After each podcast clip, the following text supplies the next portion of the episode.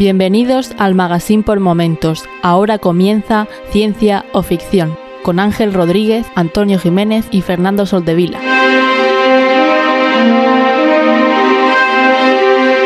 Bienvenidos a Ciencia o Ficción, un podcast sobre la ciencia y la tecnología que encontramos en libros, series, películas y básicamente cualquier plataforma. Yo soy Ángel, me conoceréis porque soy el que tiene la melena, y hoy están conmigo Antonio y Fernando. Está todo el equipo al completo. Bienvenidos chicos, ¿qué tal? Hombre, muchas gracias. Dichosos, los ojos, tío. Sí, bueno, es, la vida que nos lleva por derroteros no esperados. Y nada, yo al final siempre priorizo estar con vosotros. Mi amor por, por este podcast me, trae aquí y agradezco vuestro recibimiento. ¿Seguro? ¿Seguro?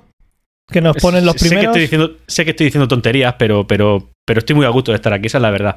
Y siempre que puedo, por supuesto, que tengo que venir, que esta es mi prioridad.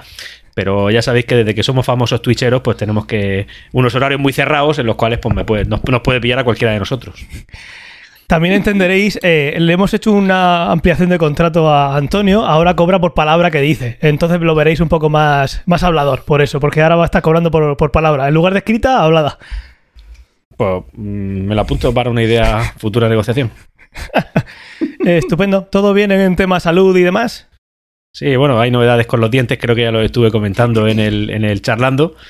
Eh, para los que no entráis a Twitch, pues bueno, eh, todo bien, todo genial, todo maravilloso, los dentistas molan un montón. Y en tema salud muy bien, no estamos contagiando ninguno de los tres, ¿no? Eso es lo importante. Eso es lo importante. Por cierto, cuando estuviste en la clínica, ¿subiste ahí cuando estabas con la boca abierta, con eso puesto, alguna historia a Instagram para que te hicieran algún descuento y promocionar la clínica o, o no hemos llegado todavía a ese nivel? Puedo decir que el nivel está ahora mismo en el punto de que ya me he cerrado oficialmente la cuenta de Facebook y Instagram está en el objetivo. O sea, no, no he subido una historia. No, no, estás pensando monetizar, ¿no? no, en Instagram desde luego no. No, no, no. Muy bien. Pues, pues nada, vamos a. mejor. Eh, en, Twitch en algún momento. TikTok. En, en TikTok, eh, eh, los últimos bailes de Fernando están en TikTok ya disponibles, ¿eh? Para quien quiera, para quien quiera verlos, ya sabéis que está, están disponibles en TikTok, buscarlos. Pues nada, vamos a pasar directamente a hablar eh, del feedback que nos habéis mandado, ¿vale? Perfecto. Pues tenemos mucho y variado, aunque son, creo que son solo tres, pero son sobre todo variados. Vamos a empezar con Emilio, que esto es un... Eh, sí que es verdad que muchas veces os digo, dejadnos si queréis también comentarios en, la, en la página web y luego voy yo y no me acuerdo de leerlos. Mil disculpas. Emilio nos decía en, la web, nos decía, ¿podríamos evitar el choque mm, de, un asteroide con la Tierra? Os recomiendo ver esta película de Las Bontier, la película Melancolía. Luego podéis comentarla en el podcast y decir si lo que cuenta es posible o no. Gracias, un saludo y enhorabuena por el podcast. Pues muchísimas gracias, Emilio. Estuvimos hablando de este tema porque me, di cuenta además el mismo día o el siguiente en el que, en el que eh, grabamos o publicamos entonces ya poquito podía hacer, porque eh, alguna vez sí he metido algún feedback eh, a posteriori, una interpolación tardía, eh, que cositas así que me ha dado más rabia haberme, haberme olvidado. Pero en este caso no, no daba tiempo, porque creo que ya estaba publicado. Entonces lo puse, lo pusimos en el chat de Telegram para, para darle visión. Y Fernando creo recordar que nos dijo que, que la había visto, ¿verdad? Sí, la vi en su día, porque me llamó mucho la atención cuando salió en el cine. Aparte era, el trailer era muy espectacular y tal. Y la verdad es que me gustó. Es una peli... A ver, es una peli de Lars von Trier. Yo creo que todo el mundo que lo conozca más o menos eh, sabrá de qué palo va. Pero me gustó. También he de decir que no es una peli... A ver, es una peli de ciencia ficción, pero como hemos hablado muchas veces de muchas obras, que al final no tratan... o sea, es un setup, pero luego la película va pues de la depresión. O sea, no pero sí que me gustó mucho. Y el final es espectacular. O sea, el final de esa película es una pasada. Visualmente está muy guay. Mola, mola. Y en cuanto a así rápidamente, si es posible o no lo que cuenta, ¿te, acuerdas o es más complejo que un sí o un no? si no recuerdo mal, lo que pasa es que aparece como un planeta pero no recuerdo cómo aparece. No sé si aparece de la nada. Evidentemente, evidentemente si aparece de la nada no es muy, no es muy realista. Sí, porque eh, a, nivel cuántico sí podría pasar, pero a nivel planetario no, ¿no? claro, eh, hay un planeta porque se ve desde la Tierra, entonces a, simple vista lo ven. Y lo que pasa es que cambia la, órbita y, y, colisiona con la Tierra o algo, o algo por el estilo. Entonces no sé si lo que pasa de repente es que cambia la órbita o lo que pasa de repente es que aparece el planeta, pero bueno, es un poco raro, sí. Y a ver, que haya choques entre planetas, en principio no es un... o sea, es algo que ha pasado un montón de veces. Eh, nosotros no lo hemos vivido, evidentemente, pero, pero es algo que está, digamos, a la orden del día. Igual no en una época estelar como la que estamos ahora, pero cuando están los sistemas de información pasa continuamente. Entonces es, es, un poco lo que pasa al final de la película. Acabas de decir que no, no hemos vivido una, un choque entre mundos. Yo creo que es literalmente imposible formar una frase con la palabra vivir y choque entre mundos. Exacto, por eso. Como espectadores, desde una distancia Sí. prudencial. ¿Te imaginas en, un futuro, en un futuro? Pues yo viví cuando Marte. Bueno, podrías ver no. cómo choca, yo qué sé, o un planeta contra otro, pero. Tú, tú no has pasado una colisión no- no- planetaria. Exacto. Tú, tú no sabes lo que es pasar hambre. Pues nada, yo, yo sí que no he visto la peli, pero cuando vi el, el cartel sí me acordé de haberlo visto en su día, pero bueno, imagino que luego se interpondría la vida y me llevó por dos derroteros, pero la tengo ahí apuntada. Y teníamos un segundo comentario que era de Daniel Ramiro, que nos decía, los deepfakes van a traer muchos problemas. Eh, es con las fake news y ya cuela muchas. eh, va a ser imposible discernir entre realidad y ficción. Por cierto, ya a ser Bioshock 1. Ahora estoy con Zelda y luego retomaré la segunda parte. Aunque no quería decirlo, que luego se viene muy arriba, se echa de menos a Antonio. Pues eso. Antonio es el, el héroe del pueblo. No tiene tanto cariño como vosotros querréis, por eso viene menos, pero, pero bueno. No creo que tenga nada que ver con eso. Es cuestión de horario. Coño, es que desde que somos famosos, ya lo he dicho antes en Twitch, pues que los horarios son más acotados, pero, pero que te lo agradezco. Al final yo aquí nomás que aporto un poquito de, de un toque diferente a la- a la- al purismo de Fernando y a la seriedad de Ángel. Y, y muy contento de eso. Gracias. Por eso, por, de mí. eso, por eso lo hemos cambiado el contrato. Que por cierto, que la camiseta esta, tú también tienes una camiseta hoy. Buah, tío. Es que institucional. tengo Un cuadro muy cerrado, pero sí, sí, hombre, sí. Ahí está, mira, míralo, míralo. Si vais, al, si vais a Twitch lo podréis ver sacando pecho, ese pecho que en tiene el- le de el Superman. del Murcia apaga y vámonos. Si me lo dices, este, si me lo hubieras dicho, te hubiera hecho una personalizada. No, era por no abusar, era por no abusar. Muy bien, pues muchas gracias, eh, Daniel Ramiro. Disfruta de Bioshock 2 cuando empieces a jugar. Y, y nada, ya nos contarás qué tal. Vamos a seguir con Lual89. el gran Lual. Buenos días, señores. Gran problema, como siempre. Debo ser de los pocos que solo está por Evox. sí, porque el Lual no, no lo tenemos eh, en Telegram ni en Discord. Se hace, se hace derogar. Así le da más empaque a los, a los comentarios de Evox. Estoy ahí pendiente a ver si, si entra el del Lual. Nos sigue diciendo, el hecho de haberme comprado una casa y tener que reformarla yo mismo me está quitando la vida. Pero os escucho en cuanto puedo y siempre que, que trabajo por Murcia me acuerdo de vosotros. Aunque por el acento que tienen vuestros paisanos no sé yo si os habéis inventado de dónde sois. y tres emojis sonrientes, pantiéndose de risa. Y nos dice, bueno, por otra parte, os aviso que eh, en el en el nadie, ah sí, en el nadie sabe nada de Buena Fuente y Berto, mira, se me ha olvidado esto, eh, de este domingo os han plagiado totalmente, si podéis escucharlo. No sé si alguno, yo lo tenía pendiente cuando lo, cuando lo vi de, cuando vi el comentario de verlo y, y se me ha pasado totalmente.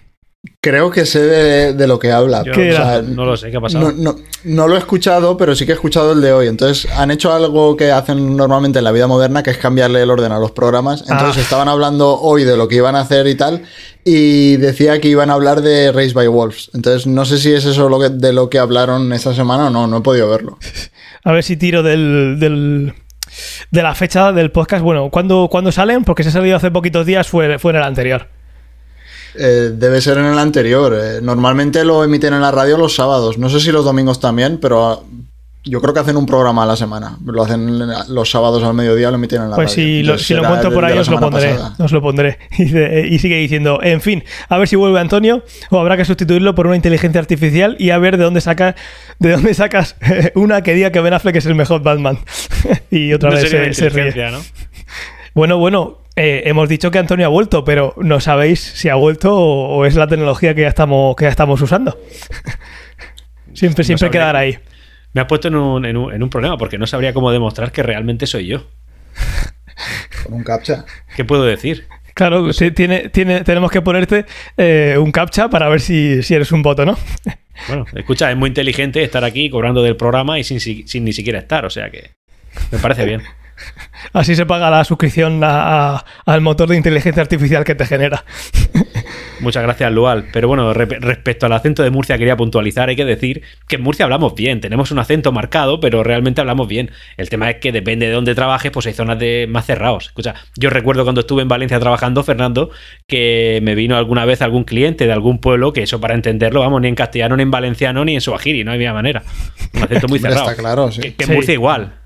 Sí. Entonces, Depende de dónde vayas. Si vas a Valencia, entiendes a todo el mundo encantado y maravilloso, y en Murcia, pues también. Ahora, si te vas a pueblos más cerrados, pues es lo que hay. Entiéndete un gallego ahí de, la, de las Rías Baixas, a tope. Sí, pero eso supone que puede ser galego. Estábamos aquí hablando del castellano. Yo no estoy totalmente de acuerdo con, con, con Antonio. Hay, hay cada caso por ahí por el mundo, pero bueno, sí, en todos lados cuecen habas, ¿no? Pero, pero sí, igual nosotros no somos la. Eh, Fernando, y además creo que la anécdota la contaron eh, eh, incluso en mi propia boda, no vamos a poner aquí sentimentales. Que, que, lo primero, sabían que iba a llegar a la Universidad Murciano y cuando llegaron y vieron el acento, les, les fue la primera decepción que se llevaron. Luego vinieron muchas más, pero esa fue la primera decepción, ¿verdad, Fernando? Sí, tal cual. tal cual. Es que, es que los murcianos no sabemos vendernos, ¿eh? Bueno, pero estamos ahí para que se puedan hacer chistes y el resto de España se, se divierta, así que muy bien. La nueva Bueno. Lepe no- nos dijeron una vez. Bueno, Vamos, vamos a seguir con el comentario de Lual, eh, que nos eh, sigue diciendo, solo añadir que en eh, esto lo quiero ya, quiero que el el iVox, no voy a decirle el calificativo que ha puesto, cuando gire la pantalla no se borre lo que llevas escrito del comentario, que lo he escrito todo tres veces.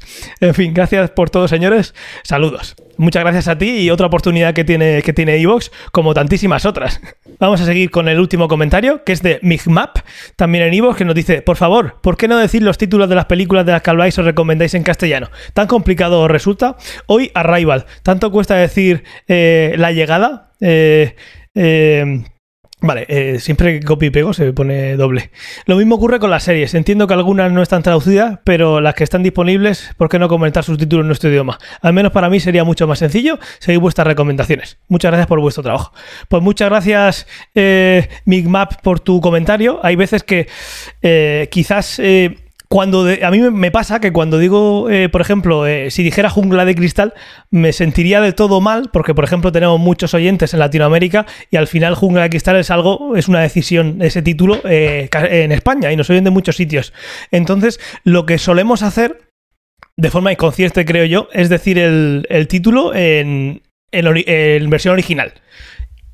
Sí que es verdad que eh, normalmente también lo decimos así porque luego suelo poner, si no se me olvida, como ya le comenté a mis más Box, solemos poner todas las obras de las que hemos hablado en, en las notas del, de los co- de- del podcast. Sí que a veces que si lo decimos muy por arriba y no me acuerdo, como yo tiro del guion para poner de nuevo todas esas obras de las que hemos hablado, si de repente Fernando ha comparado algo de lo que hemos hablado con Arrival, pues puede ser que yo no, no lo recuerde. Pero en principio todo tiene que estar en las notas del programa.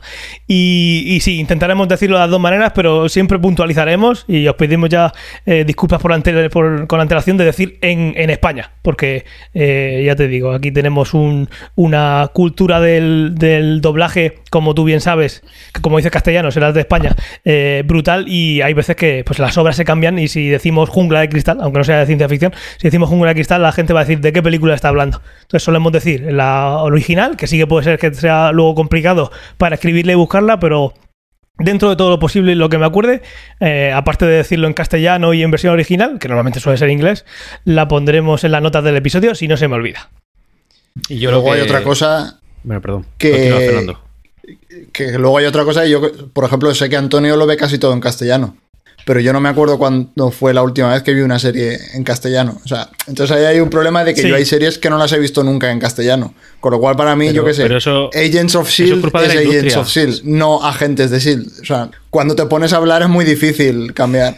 Que, que digo que eso es un problema de la industria. O sea, eh, os voy a decir el motivo por el que yo no la escucho en castellano. ¿Quieres que te lo diga, Fernando? Sí. Pues porque no lo han doblado al panocho. No, pero yo, por ejemplo, a ver, esto cada cual es un mundo, pero yo empecé a verlas en inglés porque quería mejorar el inglés y es una manera súper fácil de, ir mejorando el inglés y de acostumbrarte a oírlo y entonces entiendes a todo el mundo súper bien. Y ya no he vuelto a verlas en castellano. O sea, ese es el problema. Veo algo en castellano pues cuando veo una serie española o veo una película española. Hace poco vi una película que era catalana, pues la vi en catalán. Mientras pueda hacerlo, suelo verlo en, en versión original. Y claro, el problema es que cuando tú te aproximas por primera vez a una película o a una serie y te aproximas en castellano o en inglés o en catalán o en el idioma que sea, para mí entonces es muy difícil luego cambiarle el, el- el nombre a las cosas. Es como que yo, yo conocí a Rival en inglés Claro. y es a Rival. No. A, tem- a temblor. Bueno, yo, yo estuve, yo, yo estuve, estaba en Boston viviendo cuando, cuando salió Arrival, o sea que eh, imaginaros. Claro. Pero al final, por ejemplo, hoy vamos a hablar de una serie, eh, los tres que hemos visto los tres, yo he visto pocos capítulos, pero bueno, no me adelanto. El caso es que yo la estoy viendo en versión original, como todo lo que veo, pero sin embargo lo veo en una plataforma de streaming que el nombre me lo pone en español. Entonces para mí no es el título en, eh, eh, en inglés. Es porque lo veo en español, aunque la vea en inglés. O sea que al final depende de, de- de muchísimas cosas. Pero esa serie tiene el mismo nombre en español que en inglés, ¿no? Bueno, pero habrá que traducirla. Es decir, puede ser que no sea el caso, pero si yo hoy Pero voy a una Invencible plataforma. En inglés también es invencible. Pero si yo voy a una. Invincible. Si yo voy a una plataforma de. eh, si yo voy a una plataforma de. mm, de streaming, va a poner la jungla de cristal. Pero yo puede ser que entre y la vea en versión original. Eso es algo que antes no pasaba, a eso me refería. Pero bueno, eh, dicho está. Dicho queda, al final nunca vamos a. Si hacemos en español o en versión original, nunca vamos a, a contentar a todos. Así que intentaremos decir versión original. Y en el caso de que si no la hemos visto ninguno de nosotros, pues el título en español es diferente. Así que también la remarcaremos. ¿De acuerdo? Yo también lo que le pediría a todos estos que comentan en Evox y tal, a todos lo- nuestros grandes oyentes y, y también a Optimus01 que dice Viva Antonio, muchas gracias. Es que Sobre todo todos a ese. al. sobre todo a él. eh, pediros por favor que entréis al grupo de Discord y al grupo de Telegram. Estamos ahí conectados y, y está siendo divertido. De hecho, hoy hemos estado, ah, justo antes de, de- de esta grabación, de esta misión, hemos estado con un chat de voz comentando con un negacionista del- de los viajes a la luna que, que no lo, no lo- tendrías que haber, no haberlo perdido nunca. Pues sí, ahí Y no se va a perder o sea, nada. Lo he metido en directo, ¿es cierto o no, Ángel? Es cierto, ya está grabado. Es mi padre. lo he metido. Sí, sí. Bueno, el caso es que eso es un muy buen punto que dice Antonio. Para no perderos nada, si os metéis al, al chat de Telegram, ahí siempre va a haber alguien que, que- que remarque lo que se ha visto o lo que sea. Y si hay alguna duda, se puede preguntar. Y, y ahora mismo yo estoy de baja por paternidad. O sea que voy a estar en, ca- eh, en casa con la niña en un, en un brazo y el móvil en otro. O sea que voy a tener tiempo para, para contestaros. Pues nada, vamos a pasar a la, a la siguiente sección que va a ser las noticias últimas, ¿vale? Pues para empezar, aunque para quien nos esté viendo en directo va a ser un, flash forward, eh, a la hora que vamos a publicar eh, este, este podcast, que será el día 1 de mayo, eh, ayer se habrá publicado la, primera newsletter. Ciencia o Ficción ya tuvo una primera newsletter en su día, ya la hemos vuelto a recuperar. Dejaremos en las notas del episodio cómo podéis... cómo podéis eh, apuntaros a newsletters para que os llegue a final de mes. Lo que haremos será coger las noticias más interesantes y recopilatorio de episodios del mes. Pues el último día de, de cada mes os las mandaremos. Eh, obviamente es una newsletter gratuita, eh, faltaría más. A nosotros nadie nos va a dar un duro nunca.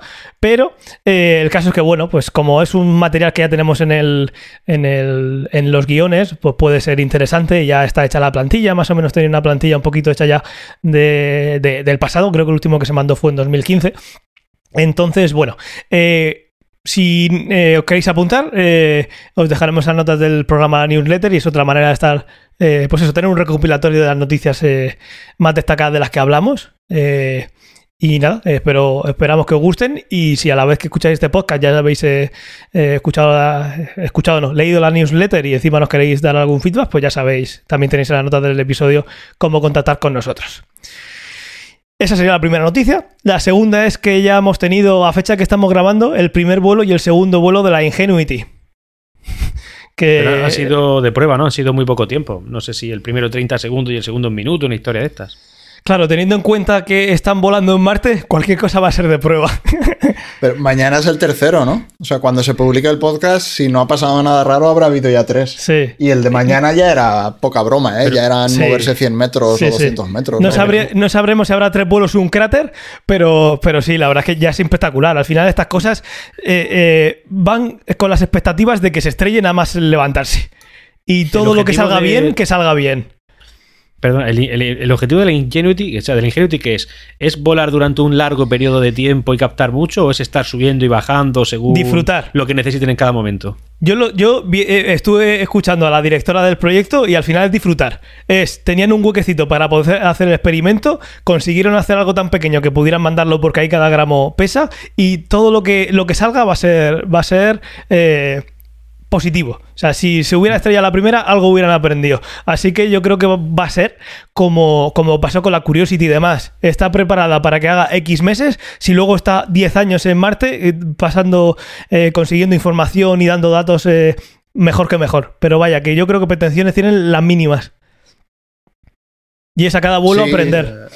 a largo plazo lo que quieren es que si eres capaz de tener eh, vista aérea, ya no satélite, sino desde el planeta, eh, se podrán elegir un, eh, mucho mejor las zonas donde los rovers pueden hacer experimentos e investigar. Pero claro, eso es a súper largo plazo. En esta primera misión la idea es, bueno, somos capaces de llevar algo y que vuele. Y eso era básicamente el, único experimento que, les importaba. Eso ya ha salido, con lo cual ahora es lo que decía Ángel, todo lo que salga es más información. Mi, pregunta lo decía por lo siguiente, es decir, eh, ¿durante cuánto tiempo es capaz de sostener el vuelo, la Ingenuity, ahí en, el, en Marte? O sea, eh, si tuvieran que aguantar el máximo tiempo posible arriba, ¿cuánto sería eso? ¿Se sabe? No, lo tengo ni idea. A ver, deben de saberlo ellos, pero yo no lo sé, la verdad. No tengo ni idea. Ah, lo que sí que estuve viendo el otro día es que el vuelo que tocaba este fin de semana ya eran 100 o 200 metros. O sea, era levantarse y ir, creo que eran 100 metros y volver. O sea, iba a salir del campo de visión del rover, por lo que tengo entendido. O sea, el rover iba a perderlo de vista en algún momento. Al final el objetivo es no depender en el futuro del orbiter. Al final tú tienes a la Perseverance en, eh, eh, iba a decir en tierra, sí, en la superficie de Marte y eh, cada vez que pasa una órbita, el, el, orbiter, la, la, parte que se ha quedado orbitando, va cogiendo esa información, esa, esa, esos datos que, les vienen bien al equipo para ir viendo los puntos de interés para el futuro. Claro, imagínate que tú mandas en algún momento un rover que tiene encima un, dron, o un helicóptero en este caso, que puede desplazarse un montón de metros alrededor para ir cogiendo esa información de muchísimo más abajo va buscando esos puntos de interés, no tan abajo como para que levante polvo, porque si no es contraproducente, pero digamos que tienes un, un centinela volador que va a hacer un escaneo del, de los alrededores para pensar en futuras misiones de ese propio rover para llevarlo. Oye, pues eh, este punto podría ser interesante por esto. Mandar, mandar ese rover a esa posición.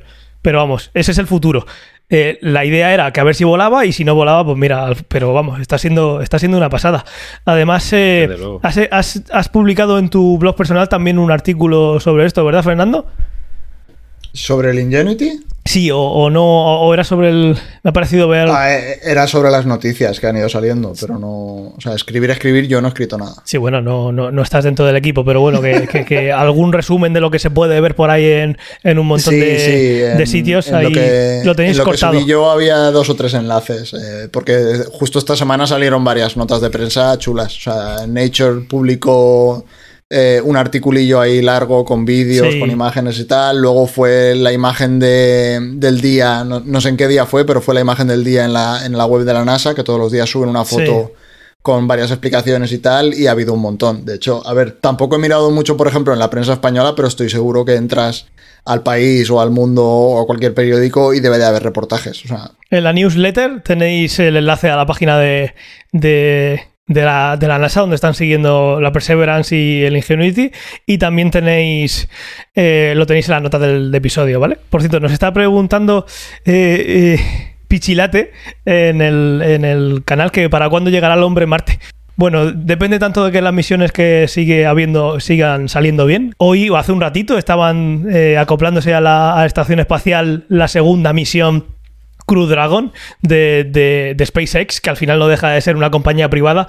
Si llega el momento en el que hay algún accidente en eso, la cosa puede cambiar muchísimo y retrasarse incluso años. Entonces va a depender mucho si las cosas va bien. Lo vamos a ver seguro, pero si van a ser 5 o 10 5 o 10 no va a ser, porque por eso será volver a Marte. Que sean 20 o 30 o 50, dependerá si por el medio hay algún accidente que diga, que, digan, mira, pues esto lo paramos. Eh, no debería pasar porque la tecnología hoy en día es muchísimo mayor, pero los accidentes eh, pueden suceder. Entonces yo creo que dependerá más bien de eso, que todo vaya bien y que no haya accidentes mortales que pueden hacer que se retrase. Efectivamente, y al final también creo que los viajes a Marte que, se están, entre comillas, programando, ¿no? Porque son muy a largo plazo, son viajes de ida, no hay viaje de vuelta, es decir, los que van son para quedarse. Claro, una de las tecnologías que tienes que intentar desarrollar de aquí a que llegue el, momento es si te puedes plantear la vuelta. Hoy en día está descartado. A la Luna es muy fácil, en la Tierra es más complicado salir y en Marte pues es más fácil que salir de, de la Tierra. Entonces, al final tú tienes que mandar un cohete, ponerlo a velocidad para que no tarde años y años y años en llegar a Marte y cuando vas a llegar a Marte tienes que frenarlo. Todo eso consume eh, combustible.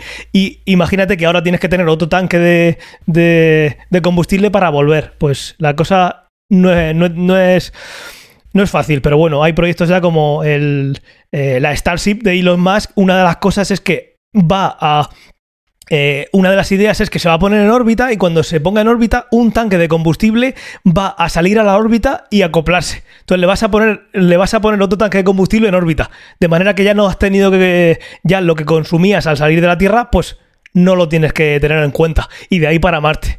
Sea, ahí, ahí se está trabajando en ello y eso, como, como va a tardar tanto, es posible que exista la posibilidad, aunque luego pueda salir bien o mal, de que se pueda volver. Pero hoy en día, si se fuera, es obviamente para, para quedarse ahí, como aquella estafa piramidal, no sé si era piramidal o no, que hicieron de, de vender viajes a Marte. En fin, cosas que pasan.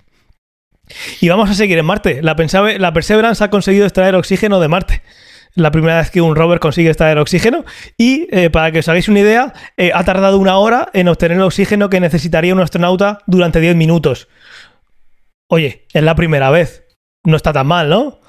Estuve, está bastante bien. De hecho, ayer estuve leyendo que esa es- ha sido la prueba, es decir, que se ha conseguido el oxígeno para un humano durante 10 minutos, pero he leído que esa máquina está preparada para dar eh, sustento de oxígeno a una persona durante el tiempo que lo acompañe. O sea, el- el- todo lo que necesita un humano durante todo el tiempo que lo necesite es capaz de generarlo. Qué guay. Pues mira, eh, cuando llegamos a Marte, ¿qué, qué hacemos? ¿De dónde sacamos el oxígeno, el agua? Sí, pues lo- poquito a poco vamos cumpliendo etapas. Está, está muy Lo guay. que he leído es que esa máquina pesa 17 kilos y tú imagínate ir arrastrando 17 kilos toda tu vida a partir de entonces. Pero son 17 kilos. La, en la masa y el peso es diferente. Entonces, ¿son 17 kilos de masa? O son, eh, eh, yo qué sé, 600 newtons de peso. Es decir, son, si son Claro. 17 kilos, en, la- en la- en Marte es bastante menos. A pesar de lo que dijo No. Fernando en otro, en otro episodio, que se nos echaron encima del público, de que era, era, era más, pero es menos. Entonces, si son 17 kilos, igual allí pesa, o sea, va, va a pesar menos. Va a pesar menos, puede, puede pesar bastante menos. Es más, los trajes que llevan los astronautas hoy en día pesan bastante, o sea, se preparan para ello. Sí que es verdad que están preparados para la Luna, aunque eh, hay gente que dice que no hemos llegado a la Luna, pero el caso es que, que, que sí, que suelen pesar bastante, pero hay que pensar lo que pesará eh, la en la newtons en en Marte. Marte es mucho más fuerte que la de la Luna, ¿no? Sí. Pero bastante menos que, que la Tierra. Entonces todo lo que sea bajar de la Tierra, pues eso que, eso que te llevas. Sí, siempre me he preguntado si estás en la luna y pegas el salto más fuerte que puedes pegar, ¿eres capaz de separarte lo suficiente como para tener un problema del terreno? no. El otro día vi, el otro día, eh, no me voy a acordar luego de ponerlo, pero el otro día vi una animación de eh, el salto que se daría en cada, en cada planeta. eh, según la gravedad. Un se ve un salto en Júpiter, en la Luna, en Marte. A ver si lo encuentro y, y lo paso. Primero tengo que acordarme. Si alguien puede escribirlo por ahí en algún, en algún canal de, de Discord para que luego me acuerdo, porque si no, no me voy a acordar. Y claro, el problema es que vas a- no, no saltas mucho para caer luego a plomo. Entonces, digamos que por esa parte no es. No es. No es peligroso. Muy bien, pues vamos a seguir eh, con otra noticia, que es que eh, esta nos la escribió Giuseppe Aparisi en, en Telegram, que nos, nos hizo saber de que ya se ha publicado una normativa europea eh, que quiere regular la inteligencia artificial y los roboces, como me gusta llamarlos a mí. Eh, Más bien hoy en día es también de tener muy claro qué se puede hacer o no con reconocimiento facial y demás, porque al final son cosas que pueden afectar ya a la privacidad, pero bueno, es un pasito eh, hacia, como él comentaba, hacia las leyes de la robótica de Asimov, ¿no? En algún momento, si son tan buenas, no vale que estén en un libro de Asimov, por muy, por, por más importante que alguna constitución debería ser, pero eh, sí que tiene que estar en, la- en alguna ley eh, en algún momento, pues bueno, poquito a poco. Luego también eh, había otra noticia más, es que Nvidia, la, la compañía de, de tarjetas gráficas, eh, está preparando una réplica de nuestro universo, o quiere prepararla eh, a nivel computacional. Sería como eh, simular nuestro universo, ¿no? Imagino que será simular el universo a nivel, a nivel macroscópico, porque si no volvemos a, a la serie Debs, que, que al final si tú quieres mm, simular el universo tienes que necesitas un poder de computación muy muy muy muy grande que ni siquiera Nvidia poniendo todas las tarjetas gráficas que tiene que ha fabricado en su vida podría tener pero igual si lo que haces es a nivel macroscópico, que digamos que si nos metemos en esa eh, en ese universo y hacemos algún experimento a nivel intentamos eh, en ese universo tenemos un, un creamos un acelerador de, de partículas que no saldrían bien las cosas, ¿no?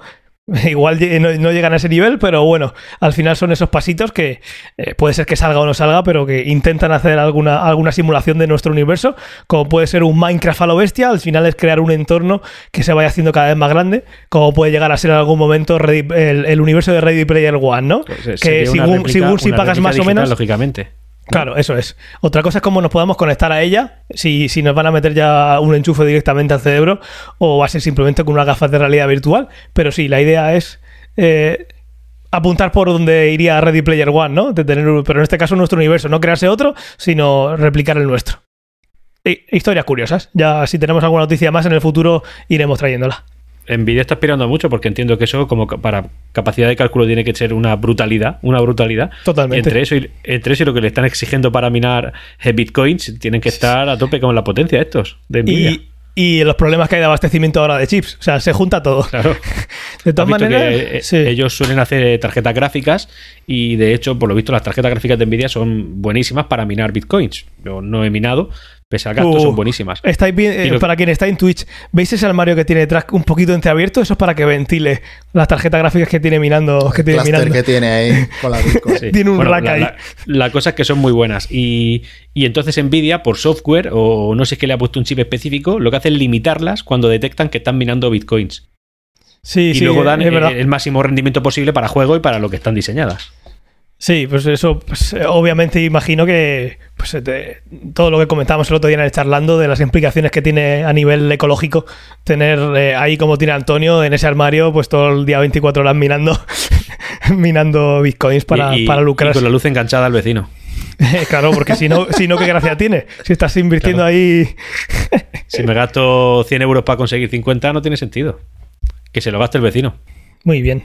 Vale, y por último, tenemos una noticia, y es que Fer, eh, bueno, Fer tiene un blog, eso para vosotros también puede ser una noticia, porque nunca lo hemos dicho por aquí. Tiene un blog personal en el que escribe en inglés para llegar a más gente. Nosotros no descartamos en algún momento emitir este podcast en inglés, hello, welcome, eh, para llegar a, para llegar a, más, a, más a- más personas, o tampoco descarto hacer eh, traducción simultánea. Por ejemplo, habla Antonio y yo le traduzco por encima al inglés. Pero bueno, fuera de eso, el caso es que lo que sí es novedad ahora es que también lo ha traducido al castellano para ciencia o ficción. Entonces, si entráis a ciencia o ficción, aparte de los posts en los que se publica cada, cada artículo, eh, que luego da lugar al podcast con el audio y con sus notas, ahora tenemos un blog como, como cuando empezó Ciencia o Ficción. Entonces, Fernando, si nos puedes contar un poquito qué es lo que van a encontrar los oyentes ahí, que por cierto también lo habréis visto, quien, haya, quien le haya llegado la newsletter, eh, ayer también habrá visto que es uno de los artículos que hemos destacado. Cuéntanos un poquito. Bueno, pues el artículo viene a raíz de, de una de las películas que comentamos, no sé si fue en el anterior podcast o en un charlando eh, las últimas semanas, que es que salió la película de Godzilla contra Kong. No sé si la habéis visto ya o, o aún no. No he podido verla, tengo Me muchas ganas, ¿eh? Me tienes que decir a qué cine ir. Cine en casa, tío, home cinema. No. Pero él quiere la sala, o sea, te lo está diciendo, de, quiere la sala. Necesito la sala. Vale, ya, ya, luego lo miro, luego lo miro y os lo, y os lo digo. Entonces, eh, es una peli que es, yo qué sé, también es un poco con el COVID, la peña lo que necesita, o al menos lo que yo necesito muchas veces, es desconectar y, Ya. y ver cosas explotando en la pantalla y, es- y eso me da, me hace, me, me resuelve una tarde y me resuelve, me resuelve el fin de semana muchas veces. Pero entonces me gustó muchísimo la peli porque básicamente es eso. Pero sí que hay un par de cosas que, que- me hicieron pensar. Eh, entonces, es lo que hemos dicho un montón de veces. De cualquier película que veas, siempre puedes sacar alguna idea, o lo que comentaba Antonio antes, de, de Mortal Kombat, por ejemplo. Que siempre puedes sacar eh, cosillas interesantes. Y un poco lo que, lo que hice en el, en el artículo es sacar un par de ideas que se ven en la película que mucha gente las conocerá, pero yo qué sé, mucha otra gente no, o hará muchísimo tiempo que, que conoce que existe, pero no sabe lo que se está haciendo hoy en día. Entonces, eh, las dos ideas fundamentales que hay en el, en el artículo son que mm, cómo, cómo, en este caso Kong utiliza una herramienta, entonces se hila un poco con la idea de, de cómo los animales utilizan herramientas, en este caso los simios. Eh, y la otra idea es que en, en la película se ve como Kong se comunica con una chiquilla con el lenguaje de signos. Entonces yo creo que muchísima gente se acordará de, de, de Coco, el, el gorila, porque se hizo súper famoso, que le enseñaron a hablar con lenguaje de signos en, en su momento. Sí. Eh, entonces, lo de Coco creo que es del finales de los 80 o mitad de los 80, o sea, hace ya muchísimo tiempo. Eh, entonces, yo, por ejemplo, me acordaba de Coco, pero cuando me puse a buscar información ahora para, para escribir el artículo, eh, claro, eso es finales de los 80, pero claro, es que finales de los 80 ya hace más de 30 años. Entonces, no había vuelto, por ejemplo, a ver, pues porque no se ha puesto de moda, no, no es un tema tampoco que salga normalmente en prensa o en las noticias, de qué cosas se están haciendo hoy en día y de si siguen eh, teniendo las mismas preguntas que tenían o no. Entonces, hay una parte súper interesante que habla sobre el lenguaje, de es, eh, digamos, Hoy en día todavía no tenemos claro si, por ejemplo, cuando se enseña a un simio a hablar en lenguaje de signos, si realmente está utilizando el lenguaje o por otra parte sería algo más parecido a cuando tú entrenas a un perro, por ejemplo, que los perros, Sí. eh, digamos, reconocen órdenes, pero básicamente reconocen entonación, reconocen algún sonido y siempre tienen asociaciones de, bueno, cuando escucho esto, sé que hago tal cosa y me dan una recompensa y, y- de esa manera aprenden, pero no están utilizando el lenguaje como lo entendemos nosotros, o digamos, no están utilizando el lenguaje, no son capaces de componer ideas, utilizando palabras, etcétera, etcétera. Entonces, un poco los tiros últimamente en, en este tipo de investigaciones van por ahí.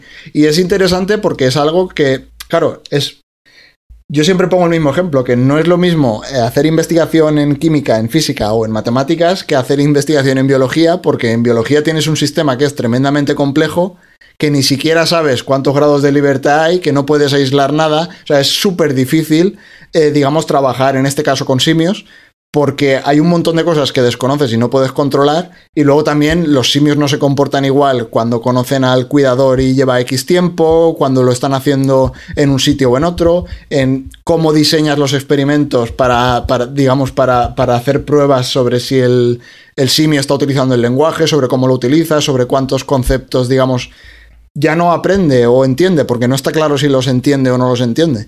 Entonces, todo eso es lo que se ve un poquito en, varios de los vídeos que hay en el artículo y, yo creo que un poco eso era la, la historia. Se podría estirar muchísimo más porque el uso de herramientas no es solo en los simios, o sea, ya conocemos un montón de animales, bueno, un montón, varios animales que utilizan herramientas, normalmente siempre es pues para, cons- para conseguir comida o para abrir, eh, digamos, eh, moluscos, eh, etcétera, etcétera.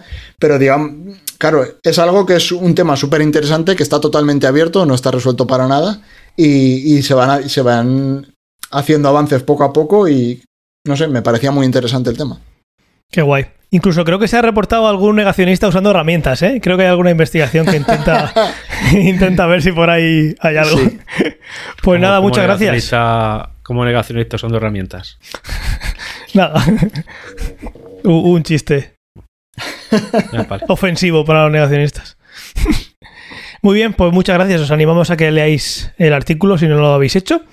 Pasamos eh, directamente a que hemos visto leído recientemente, ¿os parece? Vale.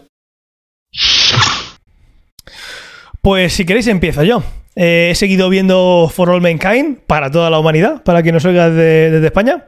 Eh, y hay un par de cositas, aparte de algo que he dicho ya, que es un spoiler, pero no, bueno, para la siguiente temporada volverá a haber un salto, un salto temporal y, y ahí ya digamos que es una frontera más. Pero fuera de eso, he visto que no sé si habéis visto algún lanzamiento alguna vez, sobre todo de, de la era del, del, del de, las, de los transportadores espaciales, que por cierto ya he terminado el de Lego, lo tengo encima de la cabeza, por ahí, pedazo de, pedazo de Lego, del transportador espacial Discovery. El caso es que eh, en aquella época, sobre todo, se veía muchísimo la cantidad de agua que tenían que usar eh, y que siguen usando cuando el cohete se enciende. Al final, se gastan unos 2 millones de litros, que al final no se los gastan, porque los cogen del mar, por eso es otra de las cosas por las que estos sitios suelen estar cerca del mar, las plataformas para lanzar cohetes suelen estar cerca del mar, aparte de por si hay, porque suelen lanzar hacia el mar, por si hay algún accidente que no caiga encima de la casa de nadie, también es porque en un lanzamiento se usan unos 2 millones de litros para que eh, todo el calor que provoca el lanzamiento esos cohetes que no deja de ser una explosión controlada, los absorba el agua. Que el agua, como tiene un calor específico bestial, al final se, se lo traga todo. No sé si habéis hecho el experimento alguna vez, esto lo podéis hacer en casa. Con un mechero, un vaso de plástico y agua, si tú le, le pones un mechero por debajo al, a un vaso de plástico con agua dentro, el plástico no se va ni a enterar. Mientras que hay agua encima, todo el calor se lo va a llevar al agua. Eh, sin embargo, eh, pues un segundo quitas el agua y le, pega, le, das con el mechero al plástico y nada se va a derretir. Todo ese calor va al agua y eso es lo que usan para, para que no se derritan las plataformas cuando despegan estos cohetes.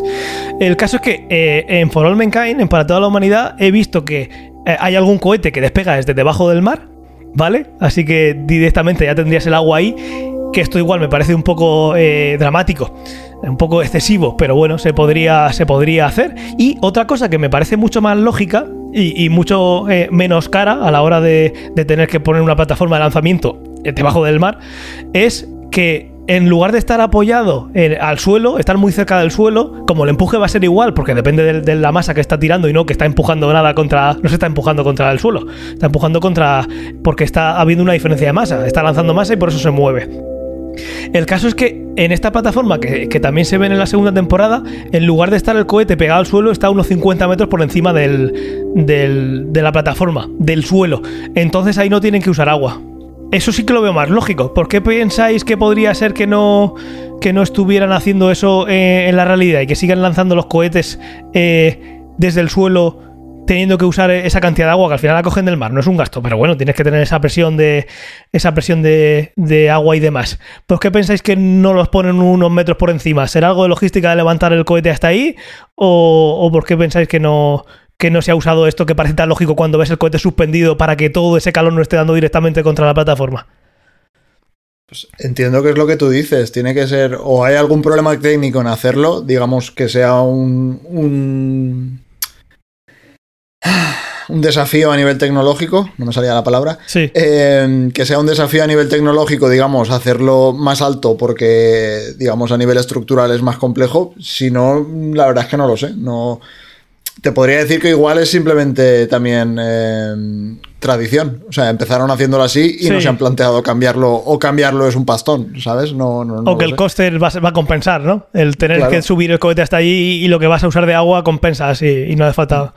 Pues sí, podría ser, pero bueno, me ha parecido curioso. Un poco extremo lo de meter debajo del mar, pero bastante lógico, entre comillas. Lo que pasa es que técnicamente será más complicado el ponerlo directamente a unos metros del suelo para que todo ese fogonazo que sale no esté dando directamente contra, contra la plataforma. Que normalmente suelen poner para que ese humo salga para los lados. Tiene ahí un montón de cemento para que al bajar hacia abajo eh, eh, todo ese calor se vaya para el lado y ahí es donde tienen chorros y chorros y chorros de agua. Y luego, y aquí voy a abrir debate, eh, he visto Invencible. Una de estas noches con, mi niña, me tuve que levantar a las, no sé, estuve de las 4 o 5 de la mañana levantado con ella encima, durmiendo encima mío en el sofá. Y, dije, pues voy a ver Invencible. Y vi un capítulo y medio, que es lo que tardó en, eh, lo que tardó en hacerse de día y en despertarse la niña y en que empezara el día. Así que, pues eso, he visto un capítulo y medio, me ha gustado.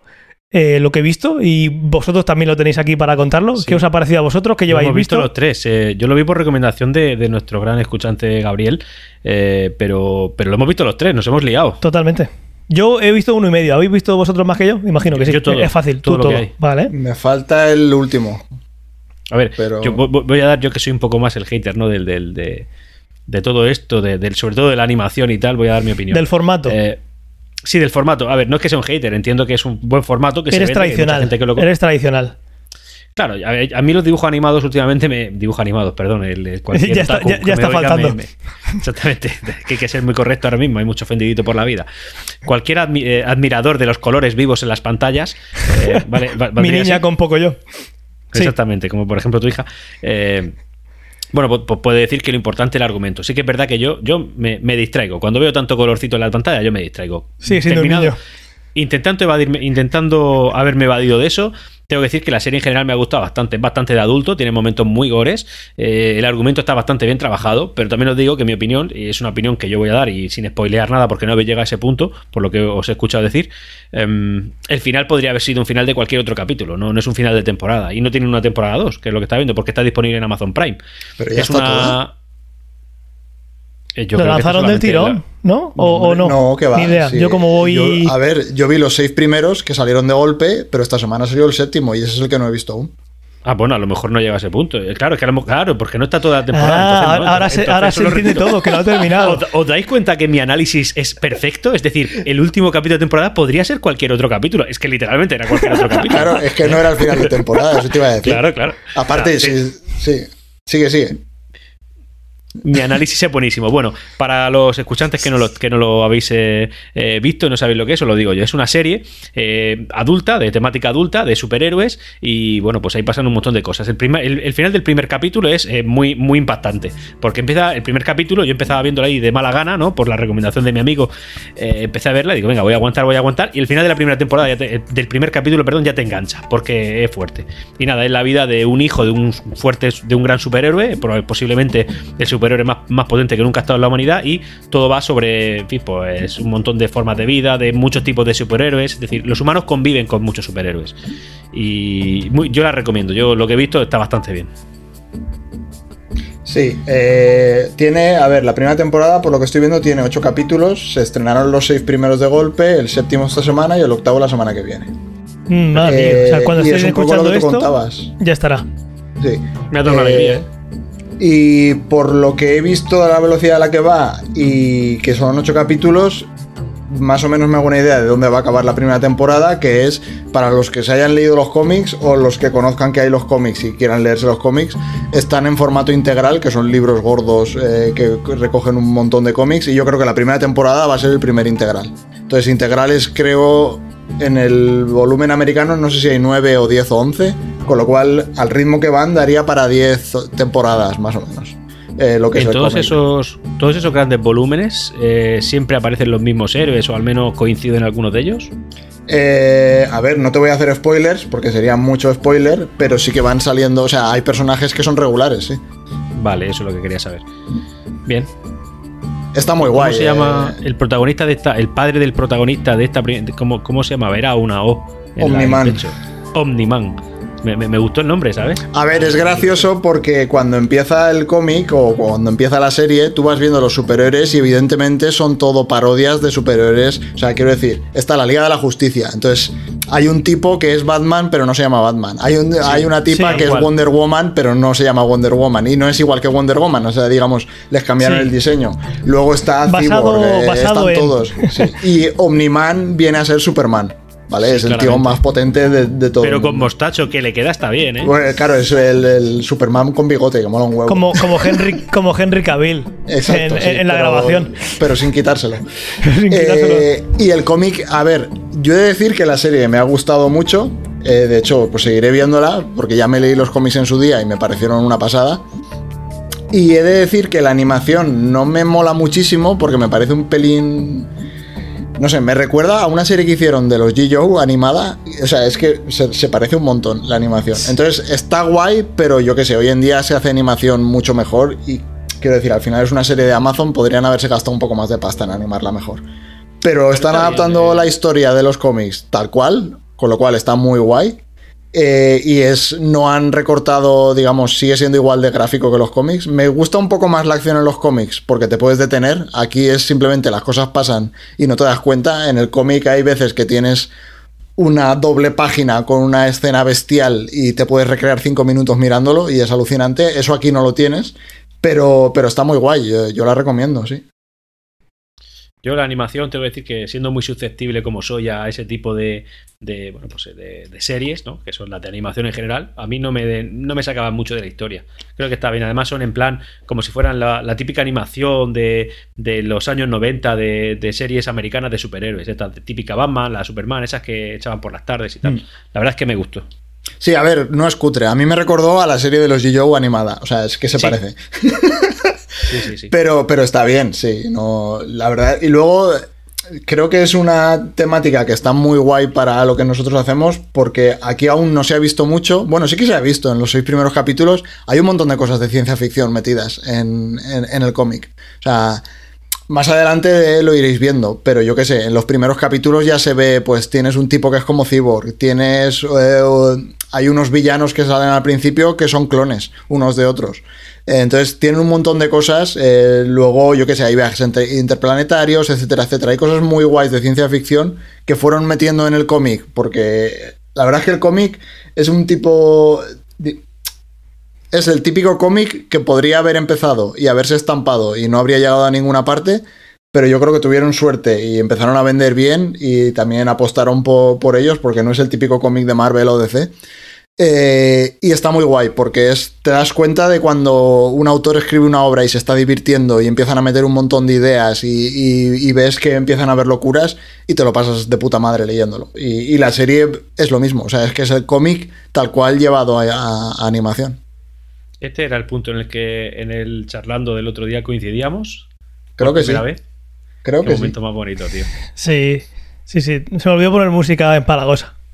Sí, yo pensaba que este iba a ser el segundo, pero acabo de pensar, a ver si el mismo de la semana pasada, efectivamente, no podían ser dos. A Invencible está muy guay. El que le apetezca ver la serie, que la vea. Y si os molan los cómics o os apetece entrar en los cómics, creo que es un cómic muy chulo para, para empezar. Porque es súper diferente a Marvel y a DC. O sea, la gente que no le guste los típicos eh, cómics de superhéroes de Marvel o de DC, esto es totalmente diferente. Y está guay. Yo recuerdo que hace muchos años ya me hablaste muy bien de estos cómics y, y hasta que no lo, co- lo comentó Gaby en, en, el, en el grupo de Telegram y lo vi, dije, eh, bueno, y también lo, lo dijiste tú, Fernando, de sí, estos cómics, y digo, ah, mira, estuve, estuve hilando y me acordé de, de lo que me comentaste. Muy bien, eh, ¿qué más habéis visto? Yo nada más, solo esto. Así que por mi parte ya estoy. Bueno, pues yo tengo dos cosas más. Bueno, eh, esto lo pongo recurrentemente, no voy a comentar mucho, pero vamos, sigo con Agent of. Aunque como Agentes de SEAL en, en castellano. SEAL es son, unas, son, son unas siglas, así que no, no se traducen. Bueno, he visto Agentes de Escudo y... y- no, no, que no se traduce así. Bueno, vale. Eh, pues he visto eso y ya como os dije y os prometí, mi mujer ya me ha adelantado, así que ahora ya es la que me spoilea a mí. Yo me he quedado por el primer capítulo de la penúltima temporada y la verdad es que me paró un poco porque pensé, como comenté, la que es una gran serie, me está encantando, sí que es verdad que ya voy un poco saturado y estoy diversificando un poco.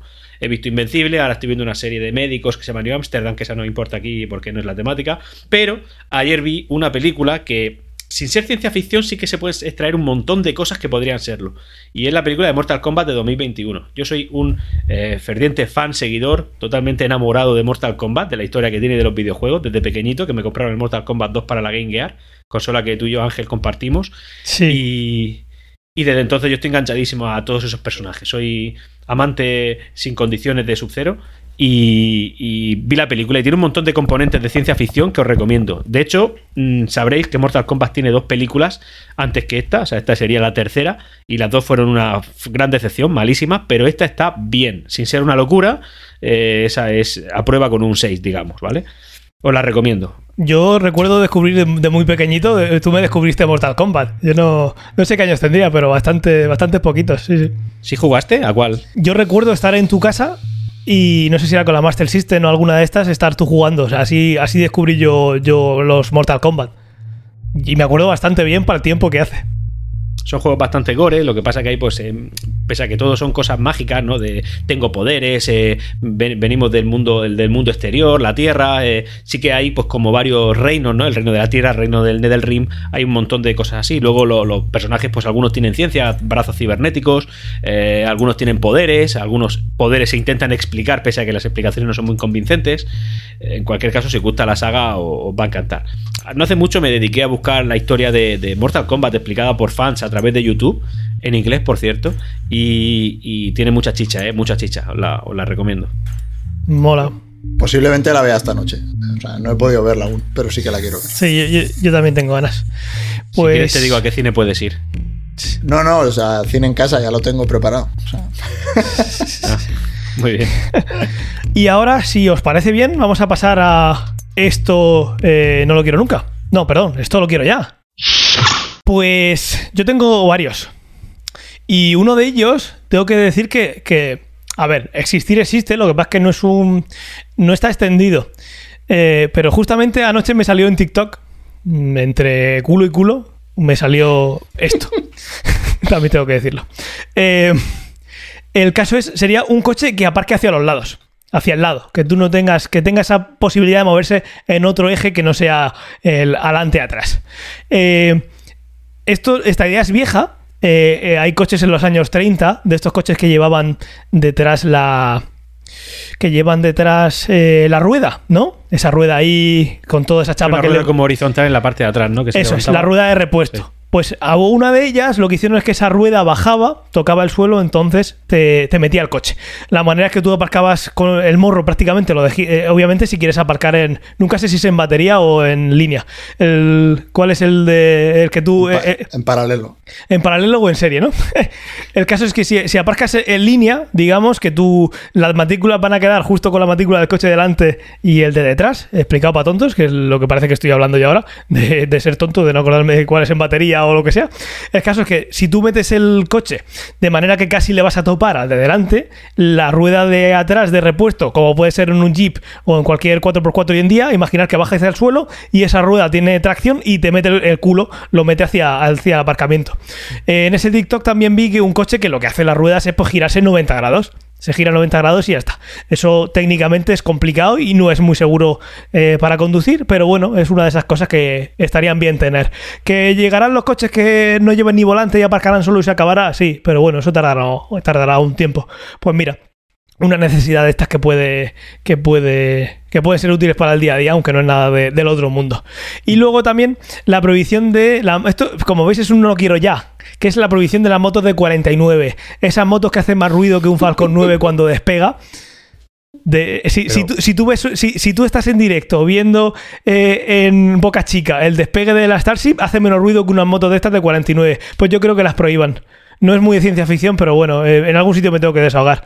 A, a ver, yo, yo, yo, yo ahí tengo que. que- ¿Por que alusiones? meter- Hombre, yo, yo, yo he sido conductor de moto desde los Y 14 sobre, y años sobre todo yo y- ahora que tengo una moto una moto eléctrica, que, que eso no hace ruido, vamos, ni, ni de ninguna manera, pero, Claro, pero tú- sobre tú- todo tú lo digo por desde- cuando... No, lo hablo desde que voy con la niña con el carricoche y está durmiendo y pasa la moto esa a Claro. 30 centímetros por hora y aquello parece que, No, que va a despegar. Y encima me despierta la niña. Puntualiza, Vamos pero vamos, que de una mierda de moto. 49 No, no, no, no. Disiento. Y Las explico. motos que hacen más ruido, eh, eh, eh, Sí, eh, especifico claro. yo, motos de 49 que hacen más ruido que un cohete al despegar. No Vale, todas las motos de entiendo- 49. ¿Vale? No, no quiero que se, que se omita una cilindrada por ningún motivo. Porque luego hay Harley Davidson que suenan más todavía. Pero justamente estas, decir, que- justa- justamente estas, que ni siquiera tienen un motivo de velocidad, porque, porque es que no pasan de 50, pero el sonido sí que pasa de 250 Bueno, el- millones de el, sonido, la, la cosa es que tienen los pistones más pequeños y eso también puede ser un. Y encima siempre van, que- no es que estoy encendido, encima van Bueno, con un macarra sí, encima que va veo. mi, mi, mi, mi, mi, mi. Escúchame, yo he tenido motos de 49, de hecho he tenido dos o tres. Eh, la primera que tuve no hacía absolutamente nada de ruido, es que depende del tipo de moto. Yo siempre Yo también he estoy detectado el ruido en las las motos. que hacen más ruido que un cohete. Si te estoy ofendiendo a ti Tú has dicho las motos de 49 que hacen más ruido que un cohete. al digo exactamente. que hay motos de 125 que también lo hacen. Pues yo quiero las de. Pues yo estoy ahora mismo con las de 49 porque por, la de- por lo menos las de 125 necesitan más velocidad. Pero porque Pero tú que- vives en un pueblo de canis que van todos con sus motos No, con tubos de escape Está- chungos. Está claro que te toca claro, la fibra y que tú hace unos años ibas con tu moto de 49, con el escape libre y con el. Sí, hace con el, años, ahora con que el- lo pienso hace por lo menos 15 años, tío. Qué, qué triste, qué, y qué mayor me, estoy me estoy imaginando que vas con, un, con, el, con el peinado de cenicero. Pero bueno, ya está, ahí queda. No, eso, eso no, no, nunca, jamás, jamás, jamás. Yo siempre soy un tío humilde. Yo iba con mi Derby Varian. Un tío eh, Derby humilde. Star. Eh, yo iba con mi Derby Stars más feliz que nadie, una moto que pues cuando yo la cogí con 14 años, 14 que entonces las licencias se daban a los 14 años, era la licencia de la moto. Eh, mi padre ya la había tenido 10 o 12 años, es decir, yo tenía una moto vieja toda mi vida y, y esa moto no hacía ruido. También es verdad que no Pues subía las cuestas arriba, Eh, entonces, me costaba un montón. entonces, ni por alusiones puedes hablar, porque yo digo las que molestan. Tú sabes de cuál estoy hablando. Hablo por alusiones porque tenía una moto de 49, que es lo que tú has puesto aquí, que no hacía ruido. Entonces no es así. Entiendo que la gente. A ver, lo que tendría que haber, eso desde luego, no es la prohibición de tener motos que hagan ruido a partir de determinados decibelios, que eso ya existe. Lo que debería haber alguien es que haga, que haga cumplir eso. A ver, Antonio, yo he puesto un conjunto muy específico, motos de 49 que hacen ruido, muchísimo ruido. La Bueno, tuya no pues hacía ruido, Una moto de pues ya está. 150 que haga mucho ruido para que no critique. Pues nada, eh, eh, por, algún, por algún motivo del pasado, seguramente alguna novia tuvo que con la moto de 49 le trae buenos recuerdos que se ha visto ofendido. Pero bueno, eh, en algún sitio que tengo que decir en esa, esto. en esa Derby Star no lo puedo decir aquí. Exactamente, ahí está la cosa. Te meterían en la cárcel. Eh, antes de cerrar con lo de los temas, eh, algún día deberíamos hacer una porra de todas las esto lo quiero ya, esto no lo quiero nunca, que hemos metido de coches, motos, etcétera, etcétera, de qué pasará antes, si meterán esos esto lo quiero ya, esto no lo quiero nunca, o dejaremos de usar coches y motos. A ver. En, este parece que en el momento que todo sea eléctrico, porque se pueda, pues eh, un problema resuelto. Aunque yo me veo a ese típico Cani gritando con la boca, mi, mi, mi, porque le hacía, le hacía alusión. Porque su abuelo Cani eh, en los años 20 del siglo XXI lo hacía. Y tiene. Pero bueno, esa gente tampoco es que sepa mucho de historia, entonces no creo que, que les toque la fibra. Bueno. Que nos liamos. Eh, siento haberte ofendido, Antonio, por tu juventud No, con el, no, con el cenicero. Pero que, hagan ruido como un cohete hay despegar. gente- Todo el mundo sabe a qué moto me refiero. Vale, sí, yo también. A las trucadas, sobre todo. Sobre todo. Que son esas. Sí que, sí que encima va mi, mi, mi. Es que la- el, el que va encima es un normal. Si el problema suele ser ese. Pero bueno. Que, que- Eso, eso cuando van cuando van a trucar la moto, lo primero que preguntan es ¿qué coeficiente intelectual tiene? Si pasa de 95 le dicen que no. No. Bueno, eh, si, si sigo calentándome más, eh, en, el, en el charlando siguiente seguimos. Vale. Vale. Eh, Fernando, ¿tú qué quieres tú? Quiero. Esto se, se me ha ocurrido esta mañana porque os voy a contar. Eh, Después de comer he puesto una lavadora y por primera vez en todo el año he podido tender la ropa fuera. Eh, ya empieza a hacer una temperatura decente, hace sol, no, no está lloviendo todo el rato, con lo cual he puesto, en vez de secar la ropa en la secadora, la he podido tender, que queda mucho mejor. Entonces me he parado a pensar de cómo puede ser que estemos en el siglo XXI y yo estoy seguro que coges a un sastre de hace 100 años y salvando las distancias de cómo han cambiado las modas, la ropa, digamos, eh, tecnológicamente, la ropa, los tejidos eh, que estamos utilizando siguen siendo exactamente los mismos. O sea, no, no- no ha cambiado prácticamente nada. O sea, A tú ver, coges el- el- vaqueros. El táctil se usa menos. Sí, pero básicamente la manera de hacer la ropa y sí, Sí. evidentemente tenemos tejidos que son mejores que los que antes, también tenemos tejidos que son mucho peores y duran menos, Eh, pero, pero no no, se ha cambiado nada mucho. a la ciencia ficción, ¿no? Lo que nos prometía. Claro, o sea, tú por ejemplo coges el traje con el que se casó tu abuelo y el traje con el que te casaste tú y podrían ser prácticamente, podría pasar uno por el otro. Sin embargo, tú le enseñas a tu abuelo, o ya, ya no tu abuelo, sino una generación incluso más anterior, un teléfono móvil de hoy en día y, y le parecerá que es magia. Sin embargo, con la Tengo- ropa eso no ha pasado. Eso es Tengo verdad. algo que Sí, decir sí. aquí. Dale. Eh, ayer eh, estuve escuchando en un podcast, creo que recordar que es Mixio, en el que hablaban de un, eh, no una prenda, sino es un accesorio para prendas, pero que sí que podría ser parte de un futuro y que se podría aplicar directamente a una prenda, que es como una especie de eh, aire acondicionado para el cuerpo, o sea, una especie de aire que te refresca por dentro. Básicamente lo que es es como una placa de un metal así fresquito y tal, que se pone en la parte alta de la columna, del, en la parte baja del cuello, no, en la parte alta de la columna. Y entonces lo que hace es coger aire, te lo enfría y te lo pone ahí. De manera que, eh, aunque no te enfría todo el cuerpo, como eso está tan cerca, está la- eh, tan arriba del- de la columna vertebral, de un sistema nervioso importante y muy cerca del cerebro, te da la sensación de que todo está frío. Eso en la ropa hoy en día es aplicable y existe. Y por lo visto lo hace una marca grande, no sé si era tipo Sony, una- un Sony o algo así, en Japón, pero no ha salido de Japón. Y lo venden por 120 o 130 euros. Claro. No sé es- si. ¿Me No, explica yo- bien? yo- sí, sí, yo no lo conocía. Y, y sé que hay mucha gente, de hecho, de vez en cuando salen noticias de gente que investiga en nuevos tejidos, etcétera, etcétera. Pero claro, es justo lo que estaba pensando de cuándo llegaremos a tener, por ejemplo, ropa que no haga falta lavar. O ropa que no, por ejemplo, hoy en día... lo que no quieres es lavar. Eso creo No, que ha sido a- ya. eh, a eso a creo que fue un esto lo quiero ya, creo. Puede ser. A mí lavar me da igual, pero por ejemplo, tener que secar la ropa en una secadora me molesta. O tener que esperar X tiempo a que se seque eh, me molesta. Eh, y también es un poco lo que decía de. Por ejemplo, tú hoy te compras la ropa que, te- que- usamos en el día a día, requiere un gasto energético bestial simplemente mantenerla, porque la tienes que lavar. En la mayoría de casos todo el mundo lava con la lavadora. Si vives en un sitio donde no puedes secarla al aire, también gastas secadora, con lo cual hay un gasto de agua bestial, hay un gasto de electricidad, los, eh, digamos, los electrodomésticos también hay que construirlos y contamina un montón. Toda la parte, digamos, toda la energía que estamos gastando en llevar la ropa que llevamos, que no ha cambiado prácticamente nada en los últimos dos siglos, me parece que ya es hora de que, eh, o al menos, no es que ya sea hora, es que yo quiero que eso avance de una, de, de una vez por todas. Totalmente de acuerdo. Está muy bien, está muy bien. Pues yo también he traído un par de cosillas. Dale. Tírale. A ver, estas cosas las tengo puestas desde hace tres podcasts, lo que pasa es que como no he venido, pues... Y además en el último en el que participé...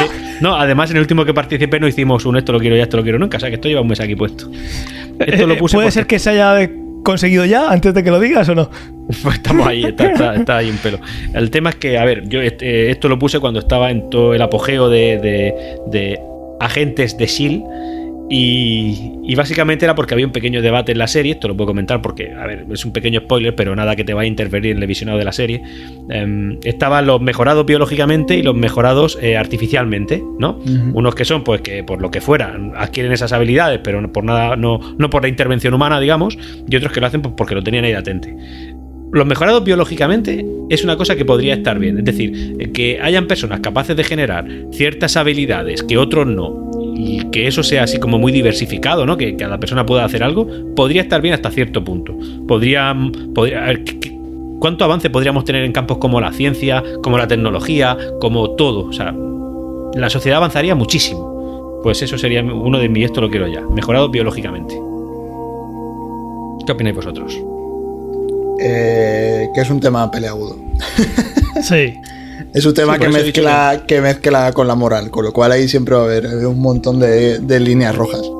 Ya, pero tú dices que mezcla con la moral, pero yo esto a lo mejor es simple evolución. Es decir, eh, ahora mismo se considera mejorado biológicamente lo que no lo que desconocemos que va a llegar en un futuro. Y si empiezan a llegar gente con otras habilidades, con otras capacidades mejores que las nuestras, porque la simple evolución les lleva por ahí. Sí, esto lo, lo comentamos en su día de una mejora biológica puede ser que no puedas eh, contraer el SIDA. Ya lo hablamos en su día de aquella Que implicación. aquí vas a decir que no puedas tener hijos. Bueno, eso sí, también podría ser una mejora también. Eh, eh, si me hubieras pillado hace una semana y media, hu- hubiera dicho eso Bueno, del tirón. de- Pero me pillas que llevo unos días durmiendo mejor. y después de lo de la moto y tal, y digo, bueno, ya sé, ya sé por dónde van los tiros. Pero bueno, lo estuvimos contando en aquel momento. Pero sí, uno, el libro que voy a recomendar yo ahora de- para el Día del Libro, estamos grabando cerca del Día del Libro, aunque el, el podcast se publique bastante después. Pero bueno, ahora recomendaremos un libro. Habla de, bueno, al final puede ser pensar mal, ¿no? Pensar cómo podría irse eso de madre.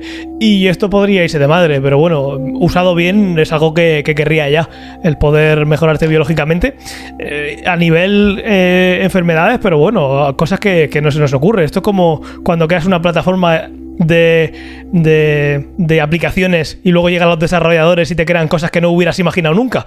Pues si creas un kit de... eh, eh, sacas el SDK de, de, de mejoras biológicas, seguro que sacan algún plásmido que no se te hubiera ocurrido nunca, ¿no? Entonces, pues... Pues sí, eso lo quiero ya, pero va a ser complicado y irá a, a- a tirones. El día que eso llegue irá a tirones. Quiero hacer algo, llega la legislación y te, y te, y te para, eh, vuelve a haber otro tirón por la parte de la biología, así yo creo que van a ir así porque es peliagudo, eh, por no meternos ya con cuestiones de ética, moral, eh, creacionismo o lo que uno se quiera meter. Pero sí, yo, yo lo quiero ya, aunque da, da para muchas series y peli que pueda ir la cosa mal. Así que genial. Continúo, tengo uno, esto lo quiero ya. Vamos a meterle caña que se nos va el podcast de horas. Eso lo sé yo hace rato ya. Vale, bueno, eh, energía inalámbrica no por inducción de bajo voltaje. Esto es una cosa que ya se ha conseguido. No recuerdo ahora mismo qué marca, la verdad es que me tendría que apuntar más las cosas ahora que lo pienso. Hace tiempo Pero- se consiguió. Va mejorando poquito a poco.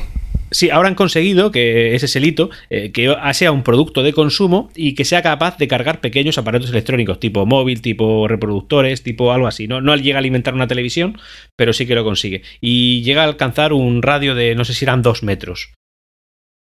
Eh, eso quiero que llegue ya de una manera, en fin, eh, la verdadera carga inalámbrica, lo que se llama carga por inalámbrica, que no es por inducción, que es la que existe ahora mismo, la que existe ahora mismo es por inducción, por mucho que la vendan como inalámbrica, bueno, pues yo la quiero inalámbrica. Es decir, bueno, quiero literal- llegar a mi casa. literalmente es inalámbrica. Correcto.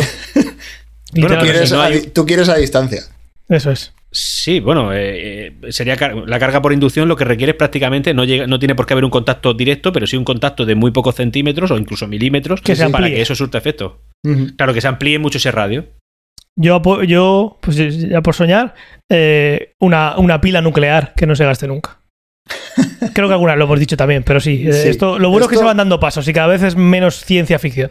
Cuando, cuando Tesla se puso con todo este tema, hace ya más de 100 años, no llegó a coger un pueblo y, y- y montar todo el pueblo con... Alrededor de la torre.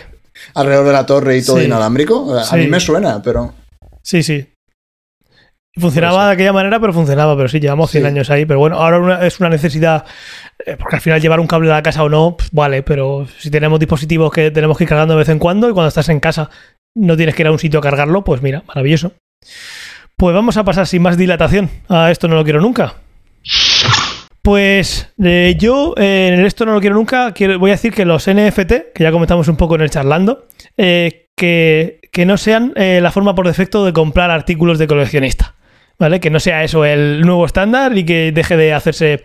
eh, de estar la parte física ahí metida. Eh, creo que se perderá mucho. Hay muchas cosas que hemos perdido del formato físico y que se ha ido al digital, pero no veo un motivo por el que esto tuviera que ir eh, de esa manera. Pero vamos, me estoy viendo ya que podría ser que si esto triunfa, que alguien haga un cuadro. Creo que Bansi lo hizo. Eh, hacer un no cuadro, una obra, no hacer un, coleccionismo. hacer un cuadro, hacer una obra física, pega- eh, digitalizarla, pegarle fuego y, y tenerla solo ya en el NFT.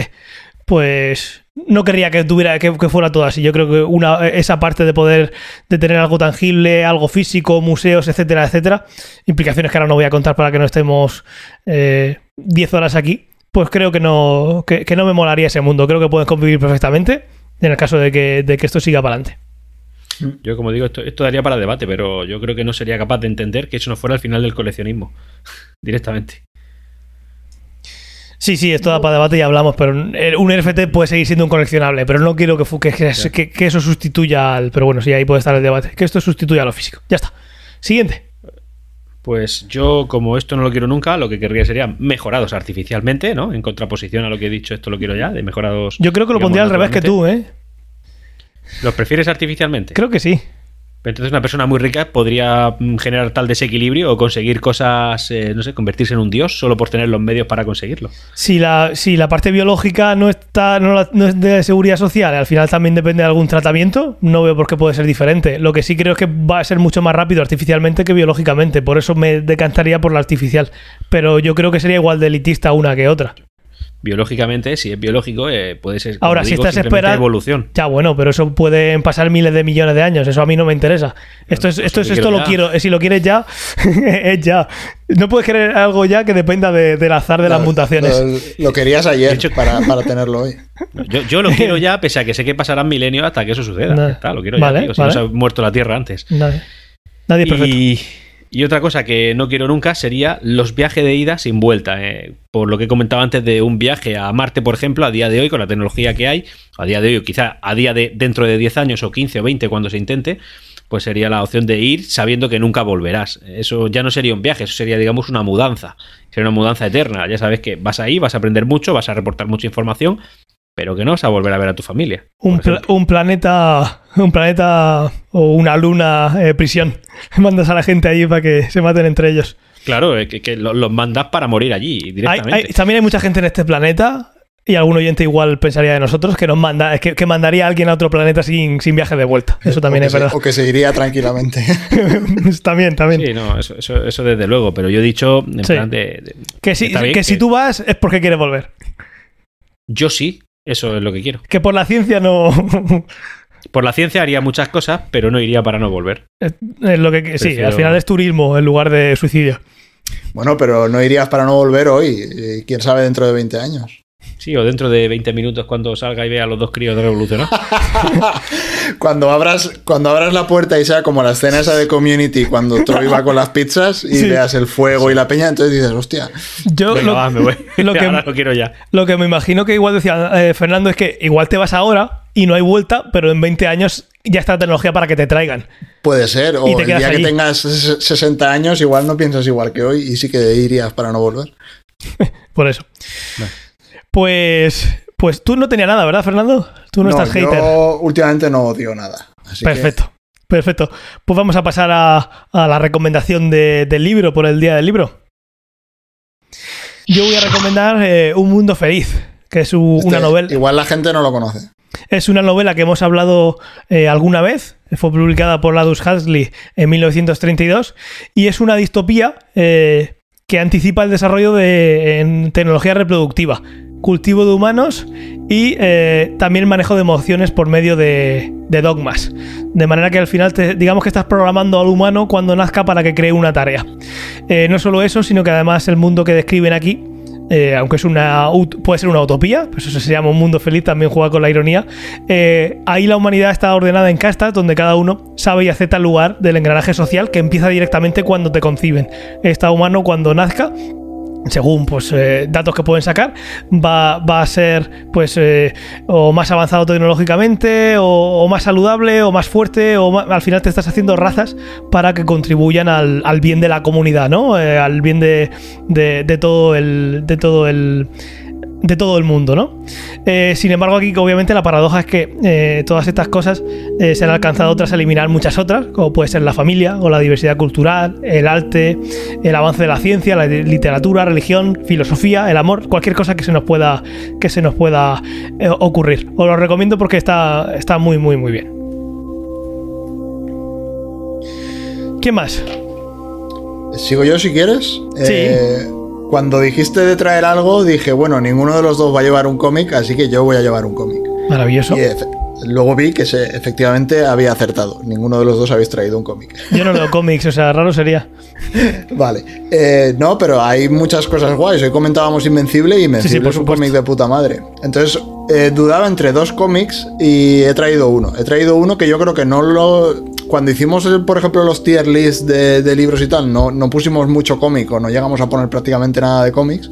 Y hay un montón de cosas interesantes. Entonces, el que traigo hoy se llama eh, The Private Eye. No sé cómo se llama en castellano, lo siento. Eh, la traducción literal sería el ojo privado, ¿no? Sí, pero no sé si lo tradujeron así, porque ver, lo sacaron en 2013 en inglés y tardó un tiempo en En salir las en notas, castellano. en las notas estará. pre- prepara sonido del tambor. El ojo privado es el ojo del. Vale. Eh, batería. Gracias. Vale, The Private Eye. Eh, Brian K. Bau- Vaughan, no sé cómo se pronuncia, Marcos Martín, Munsa Vicente, un cómic cojonudo que salió en 2013.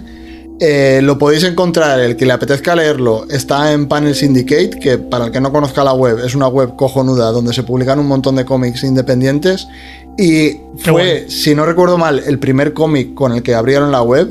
Y el modelo de esta web es que tú te bajas los cómics y la mayoría de cómics te los puedes bajar, no sé si la mayoría o todos, te los bajas sin pagar nada y luego pagas lo que, lo que tú consideres. Entonces, puedes pagar cero, el que no tenga pasta porque no, no le va bien, puede leer los cómics sin pagar. Y el que quiera pagar X puede pagar X, el que quiera pagar Y puede pagar Y. Y entonces, ¿Cómo has dicho que se llama la plataforma? eh, Panel Syndicate. Gracias. Ha oído gratis y le ha gustado. No, no, no, no, eh. Yo soy de pagar por servicio, eh. No. Y, ¿Qué, y qué tipo de servicios? El, el que me haga falta en cada momento. Buena respuesta. Tienen, tienen cómics muy, muy, muy guapos. ¿eh? Y, y The Private Eye es un cómic que es una pasada. Eh, por guay. poneros un poco en, en lo que es el- la historia que cuenta, es. ima- Tien- es- Tienen hentai.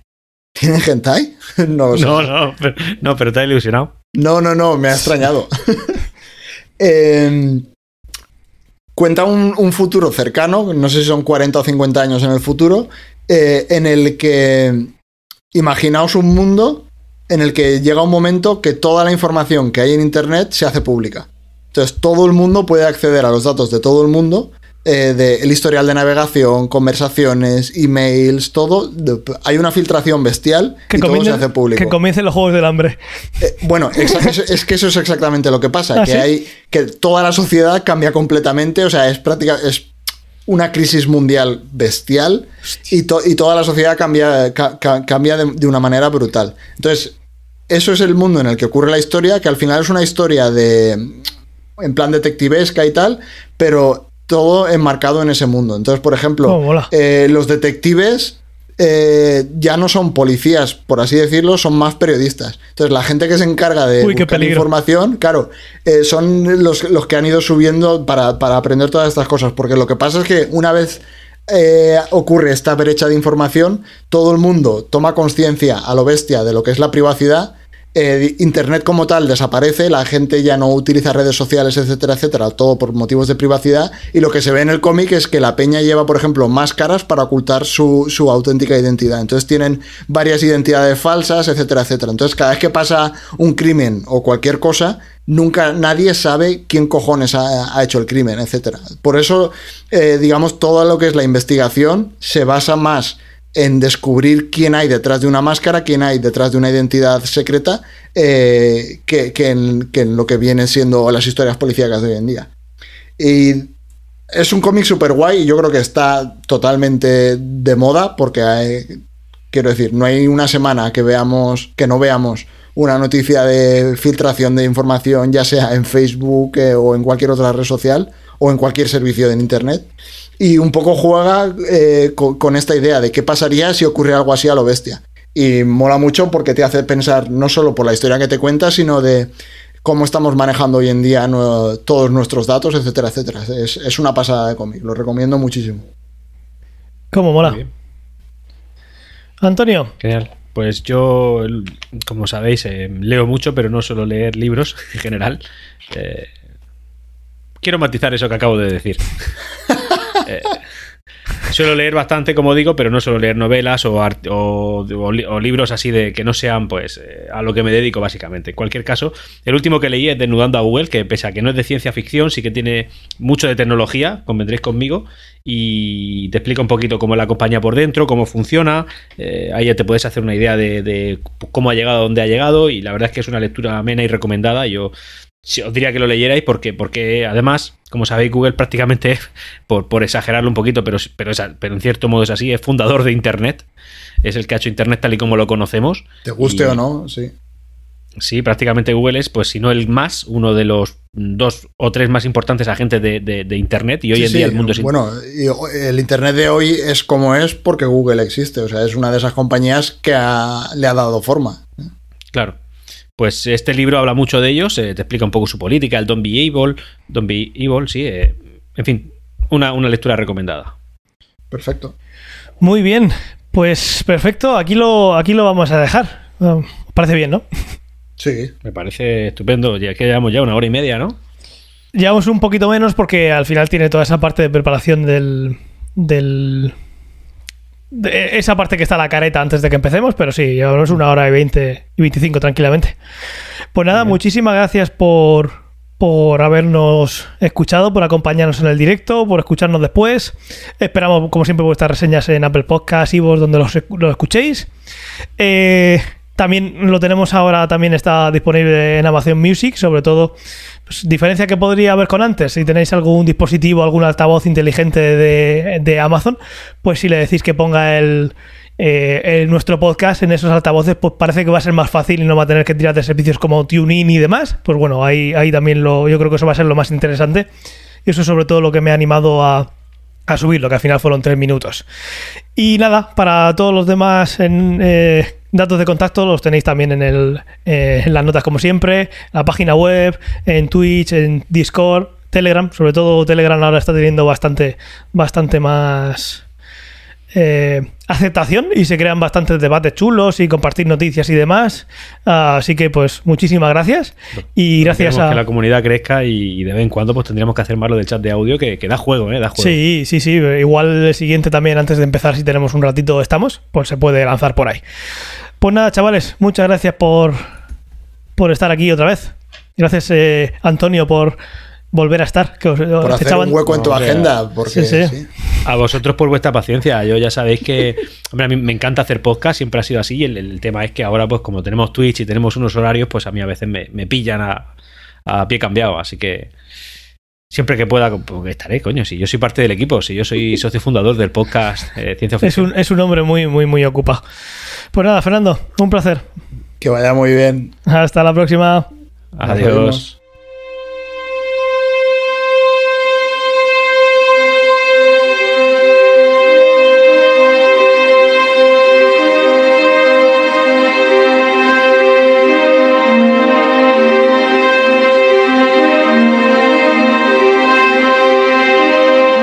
Si te gusta este programa y lo escuchas desde la plataforma o la aplicación de iVoox, te pedimos que le des al botón me gusta que acompaña este audio. Si lo haces desde otra plataforma y también quieres, puedes hacerlo buscándonos en iVoox.com.